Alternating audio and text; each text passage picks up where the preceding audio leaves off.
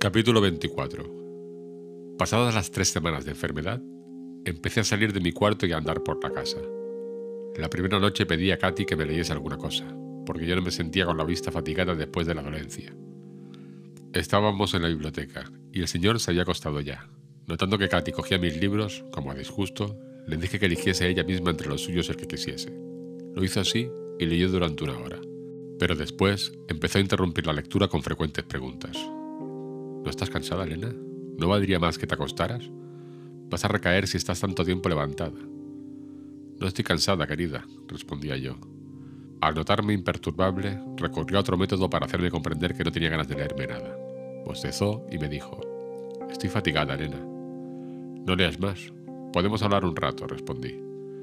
Pero el remedio fue peor. La joven estaba impaciente y no hacía más que mirar el reloj. Al fin, a las ocho, se fue a su alcoba, rendida de sueño, según me dijo. A la noche siguiente la escena se repitió, aumentada, y al tercer día me dejó protestando dolor de cabeza. Empezó a extrañarme aquello y resolví ir a buscarla a su aposento y aconsejarla que se estuviese conmigo, ya que si sentía fatigada podía tenderse en el sofá. Pero en su habitación no encontré rastro alguno de ella. Los criados me dijeron que no la habían visto. Escuché a la puerta del señor. El silencio era absoluto. Volví a su habitación, apagué la luz y me senté junto a la ventana. Hacía una luz espléndida. Una ligera capa de nieve cubría el suelo. Pensé que acaso la joven habría resuelto bajar al jardín a tomar el aire. Al ver una figura que se deslizaba junto a la tapia, creí que era la señorita, pero cuando salió de la sombra reconocí a uno de los criados. Durante un trecho, ateó la carretera. Después salió de la finca y volvió a aparecer llevando de la brida a Minnie. La señorita iba a su lado. El criado condujo cautelosamente la jaca a la cuadra. Katy entró por la ventana del salón y subió sigilosamente a la alcoba. Cerró la puerta y se quitó el sombrero. Cuando estaba despojándose del abrigo, yo me levanté de pronto. Al verme, la sorpresa la dejó inmóvil. Mi querida señorita Catalina, le dije. Aunque me sentía tan agradecida por lo bien que me había cuidado que me faltaban las fuerzas para reprenderla. ¿A dónde ha ido usted a estas horas? ¿Por qué se empeñó en engañarme? Dígame, ¿dónde ha estado? No he ido más que hasta el final del parque, dijo. ¿No has ido a otro sitio? No. Oh, Catalina, exclamé disgustada. Bien sabe usted que ha obrado mal, porque de lo contrario no me diría esa mentira. No sabe cuánto me afecta. Preferiría estar tres meses enferma que oír decir una cosa falsa. Se acercó a mí y me abrazó. No te enfades, Elena, me dijo. Te lo contaré todo. Le prometí que no la reñiría y nos sentamos junto a la ventana. Ella empezó su relato. Desde que enfermaste, Elena, he ido diariamente a cumbres borrascosas, excepto tres días antes y dos después de haber salido tú de tu cuarto. A Miguel le soborné para que me sacase a Mini de la cuadra todas las noches, dándole estampas y libros. No le reñirás a él tampoco, ¿verdad? Solía llegar a las cumbres a las seis y media y me estaba dos horas. Luego volví a casa galopando. No creas que era una diversión. Más bien me he sentido desgraciada allí en muchas ocasiones. Si acaso, me he sentido feliz a lo sumo una vez por semana. Como el primer día que te quedaste en cama yo había convenido con Linton en volver a verle, aproveché la oportunidad.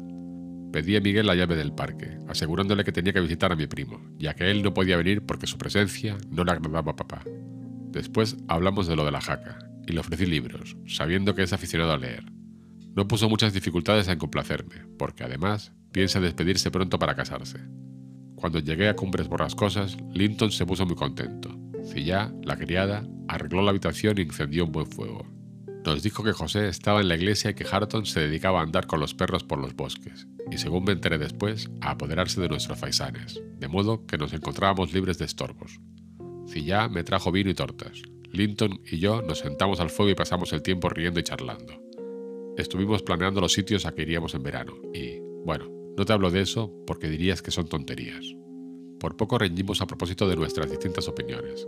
Él me aseguró que lo mejor para pasar un día de julio era estar tumbado de la mañana a la noche entre los matorrales del campo, mientras las abejas zumban alrededor, las alondras cantan y el sol brilla en un cielo claro. Eso constituye para él el ideal de la dicha. El mío consistía en columpiarse en un árbol florido mientras sopla el viento de poniente, y por el cielo corren nubes blancas, y cantan además de las alondras, los mirlos, los jilgueros y los cuclillos, a lo lejos se ven los pantanos, entre los que se destacan umbrías arboledas y la hierba ondulada bajo el soplo de la brisa, y los árboles y las aguas murmuran, reinando la alegría por doquier. Él aspiraba a verlo todo sumido en la paz, yo en una explosión de júbilo. Le argumenté que su cielo parecía medio dormido, y él respondió que el mío medio borracho. Le dije que yo me dormiría en su paraíso, y él respondió que se marcaría en el mío. Al fin resolvimos que probaríamos ambos sistemas y nos besamos y quedamos amigos. Estuvimos sentados cosa de una hora, y luego, pensando yo que podríamos jugar en aquel salón tan amplio si quitábamos la mesa, se lo dije a Linton, proponiéndole jugar a la gallina ciega, como he hecho contigo a veces, ¿te acuerdas, Elena? Y llamar hacia allá para que se divirtiese con nosotros. Él no quiso, pero accedió a que jugásemos a la pelota.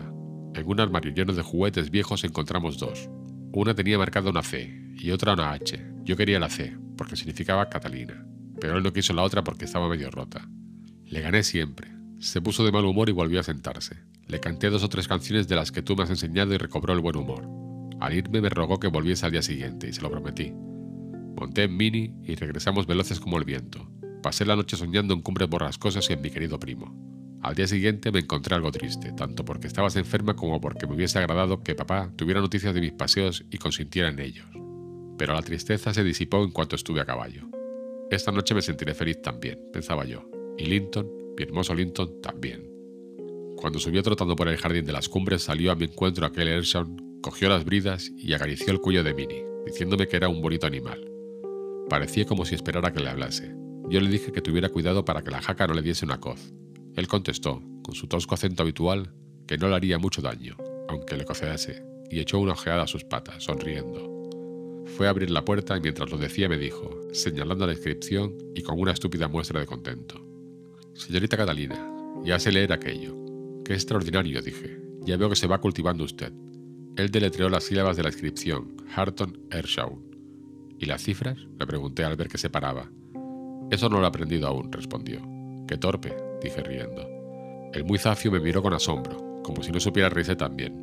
No sabía distinguir si se trataba de una muestra de amistad o de una burla, pero yo le saqué de dudas aconsejándole que se fuera, ya que iba a buscar a Linton y no a él. A la luz de la luna pude verle ruborizarse. Se separó de la puerta y desapareció. Era una verdadera imagen de orgullo ofendido. Sin duda se figuraba que se había elevado a la altura de Linton por aprender a deletrear su nombre, y quedó estupefacto al ver que yo no lo apreciaba así. Un momento, señorita, interrumpí. No seré yo quien la riña, pero no me complace su proceder. Si hubiera pensado que Harton es tan primo de usted como Linton, habría comprendido que obraba usted injustamente. Por lo menos la intención de Harton, al procurar ponerse al nivel de Linton, ya habla mucho en su favor y crea que no aprendió para lucirse de ello, sino porque antes la había humillado usted por su ignorancia, y él, rectificándola, quiso hacerse grato a sus ojos. No obró usted bien burlándose de él. Si a usted le hubiera criado en las mismas condiciones que él, no sería menos torpe. Era un niño inteligente y despierto, y me duele que se le desprecie solo porque el villano de Heathcliff le haya rebajado de tal manera. Supongo, Elena, que no vas a ponerte a llorar por esto, exclamó la joven sorprendida. Espera y verás. Cuando entré, Linton estaba medio tumbado. Se levantó un poco y me saludó. Esta noche no me encuentro bien, querida Catalina, dijo. Habla y yo te escucharé. Antes de irte, tienes que prometerme volver de nuevo. Al saber que estaba enfermo, le hablé tan dulcemente como pude, procurando no incomodarle ni preguntarle nada. Yo había llevado un libro, me pidió que le leyera algo, e iba a complacerle cuando Ocean entró de repente cerrando la puerta con violencia. Cogió a Linton por un brazo y le arrojó al suelo bruscamente. Lárgate a tu habitación, profirió, con la voz airada y el rostro contraído de rabia. Llévatela contigo, y si viene a verte, libraos bien de aparecer por aquí, fuera los dos. Y obligó a Linton a irse a la cocina. A mí me amenazó con el puño. Muy asustado dejé caer el libro, y él de una patada lo lanzó fuera de la puerta, que cerró furioso detrás de nosotros. Oí una maligna risa, y al volverme distinguí junto al fuego a ese odioso José, que se frotaba las manos y decía, ya sabía yo que acabaría echándoles fuera. Es todo un hombre, sí, y se va espabilando. Él sabe muy bien quién debía ser el verdadero amo aquí. Ja, ja, ja.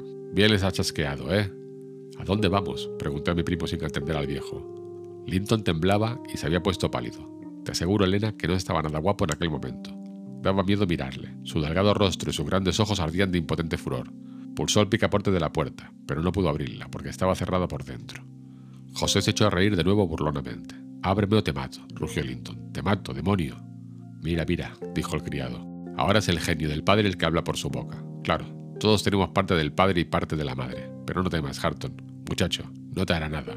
Cogí las manos de Linton y quise separarle de la puerta, pero gritó de tal modo que no me atreví a insistir. De pronto, un terrible ataque de tos apagó sus gritos. Echó una bocanada de sangre por la boca y cayó al suelo.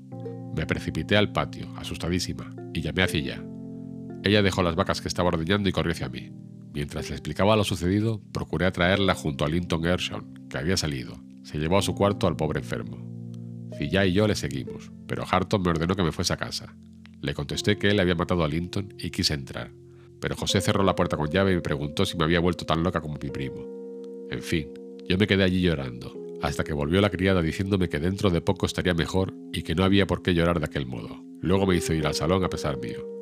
Yo me besaba los cabellos, Elena. Lloré hasta abrasarme los ojos. Y ese rufián que te inspira tantas simpatías se atrevió a encararse conmigo varias veces, y hasta me ordenó callar.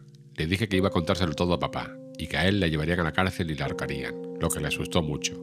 Se marchó para ocultar su miedo. Me convencieron por fin de que me fuera. Cuando yo estaba a unos cientos metros de la casa, él apareció de pronto y detuvo a Mini. Estoy muy disgustado, señorita Catalina, empezó a decir, pero es que yo, temiendo que quisiera asesinarme, le di un latigazo. Me soltó y profirió horribles maldiciones. Volví a casa al galope, medio enajenada. Aquella noche no te vine a ver ni al día siguiente volví a compras por las cosas, aunque lo deseaba mucho. Debía oír decir que Linton había muerto, y me espantaba la idea de encontrarme con Harton. En fin, el tercer día reuní mis fuerzas y me atreví otra vez a escaparme. Fui a pie, creyendo que podía deslizarme sin que me vieran hasta el cuarto de Linton. Pero los perros delataron mi presencia con sus ladridos. Cilla me recibió diciéndome que el muchacho estaba mucho mejor, y me llevó a su cuartito, limpio y bien alfombrado, donde encontré a Linton leyendo el libro que le llevé. Pero tenía tan mal humor que se pasó una hora sin abrir la boca, y cuando al fin lo hizo fue para decirme que yo era la culpable de todo y no Harton. Entonces me levanté, y sin contestarle salí. Me llamó, pero no hice caso y me fui resuelta a no visitarle más. Pero al otro día me resultaba tan penoso irme a acostar sin saber de él que mi decisión se esfumó antes de que llegase a madurar. Cuando Miguel me preguntó si ensillaba a Mini, contesté afirmativamente, y a poco galopaba hacia las colinas. Como para entrar en el patio tenía que pasar ante la fachada, no era oportuno ocultar mi presencia. El señorito está en el salón, me dijo Cilla. Ershawn estaba también allí, pero se fue al entrar yo. Linton estaba medio dormido en un sillón. Le hablé gravemente y con toda sinceridad. Mira, Linton, como no me aprecias y te figuras que vengo a propósito para perjudicarte, no pienso volver más. Esta es la última vez. Despidámonos y di al señor Heathcliff que eres tú quien no me quieres ver, para que él no invente más inexactitudes. Siéntate y quítate el sombrero, Katy, repuso. Debías ser más buena que yo, porque eres más dichosa. Papá habla tanto de mis defectos que no te debe extrañar que yo haya perdido la fe en mí mismo. Cuando pienso en ello siento tanto dolor y tanta decepción que aborrezco a todos. Verdaderamente soy despreciable y de tan pésimo carácter que creo que harás bien en no volver, Katy. Sin embargo, no quisiera otra cosa que ser bueno y amable como tú. Seguramente lo sería si tuviera buena salud. Te has portado tan bien que te amo tanto como si fuera digno de tu amor. No puedo impedir el mostrarte como soy, pero lo siento de verdad. Me arrepiento de ello y me arrepentiré mientras viva. Yo comprendí que hablaba sinceramente y que debía perdonarle, aunque fuera para pelearnos unos instantes después. A pesar de la reconciliación, los dos nos pasamos el tiempo llorando. Me dolía pensar en el mal carácter de Linton, que incomodaría siempre a sus amigos y le haría padecer a sí mismo. Desde aquella noche le visité siempre en su habitación. Su padre había regresado al día siguiente. Que yo recuerde, solo tres días hemos estado en buena relación y fuimos felices.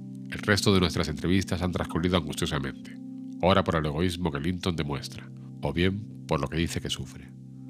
Pero me he acostumbrado ya, y no me disgusto. En cuanto al señor Heathcliff, procura deliberadamente no encontrarse conmigo.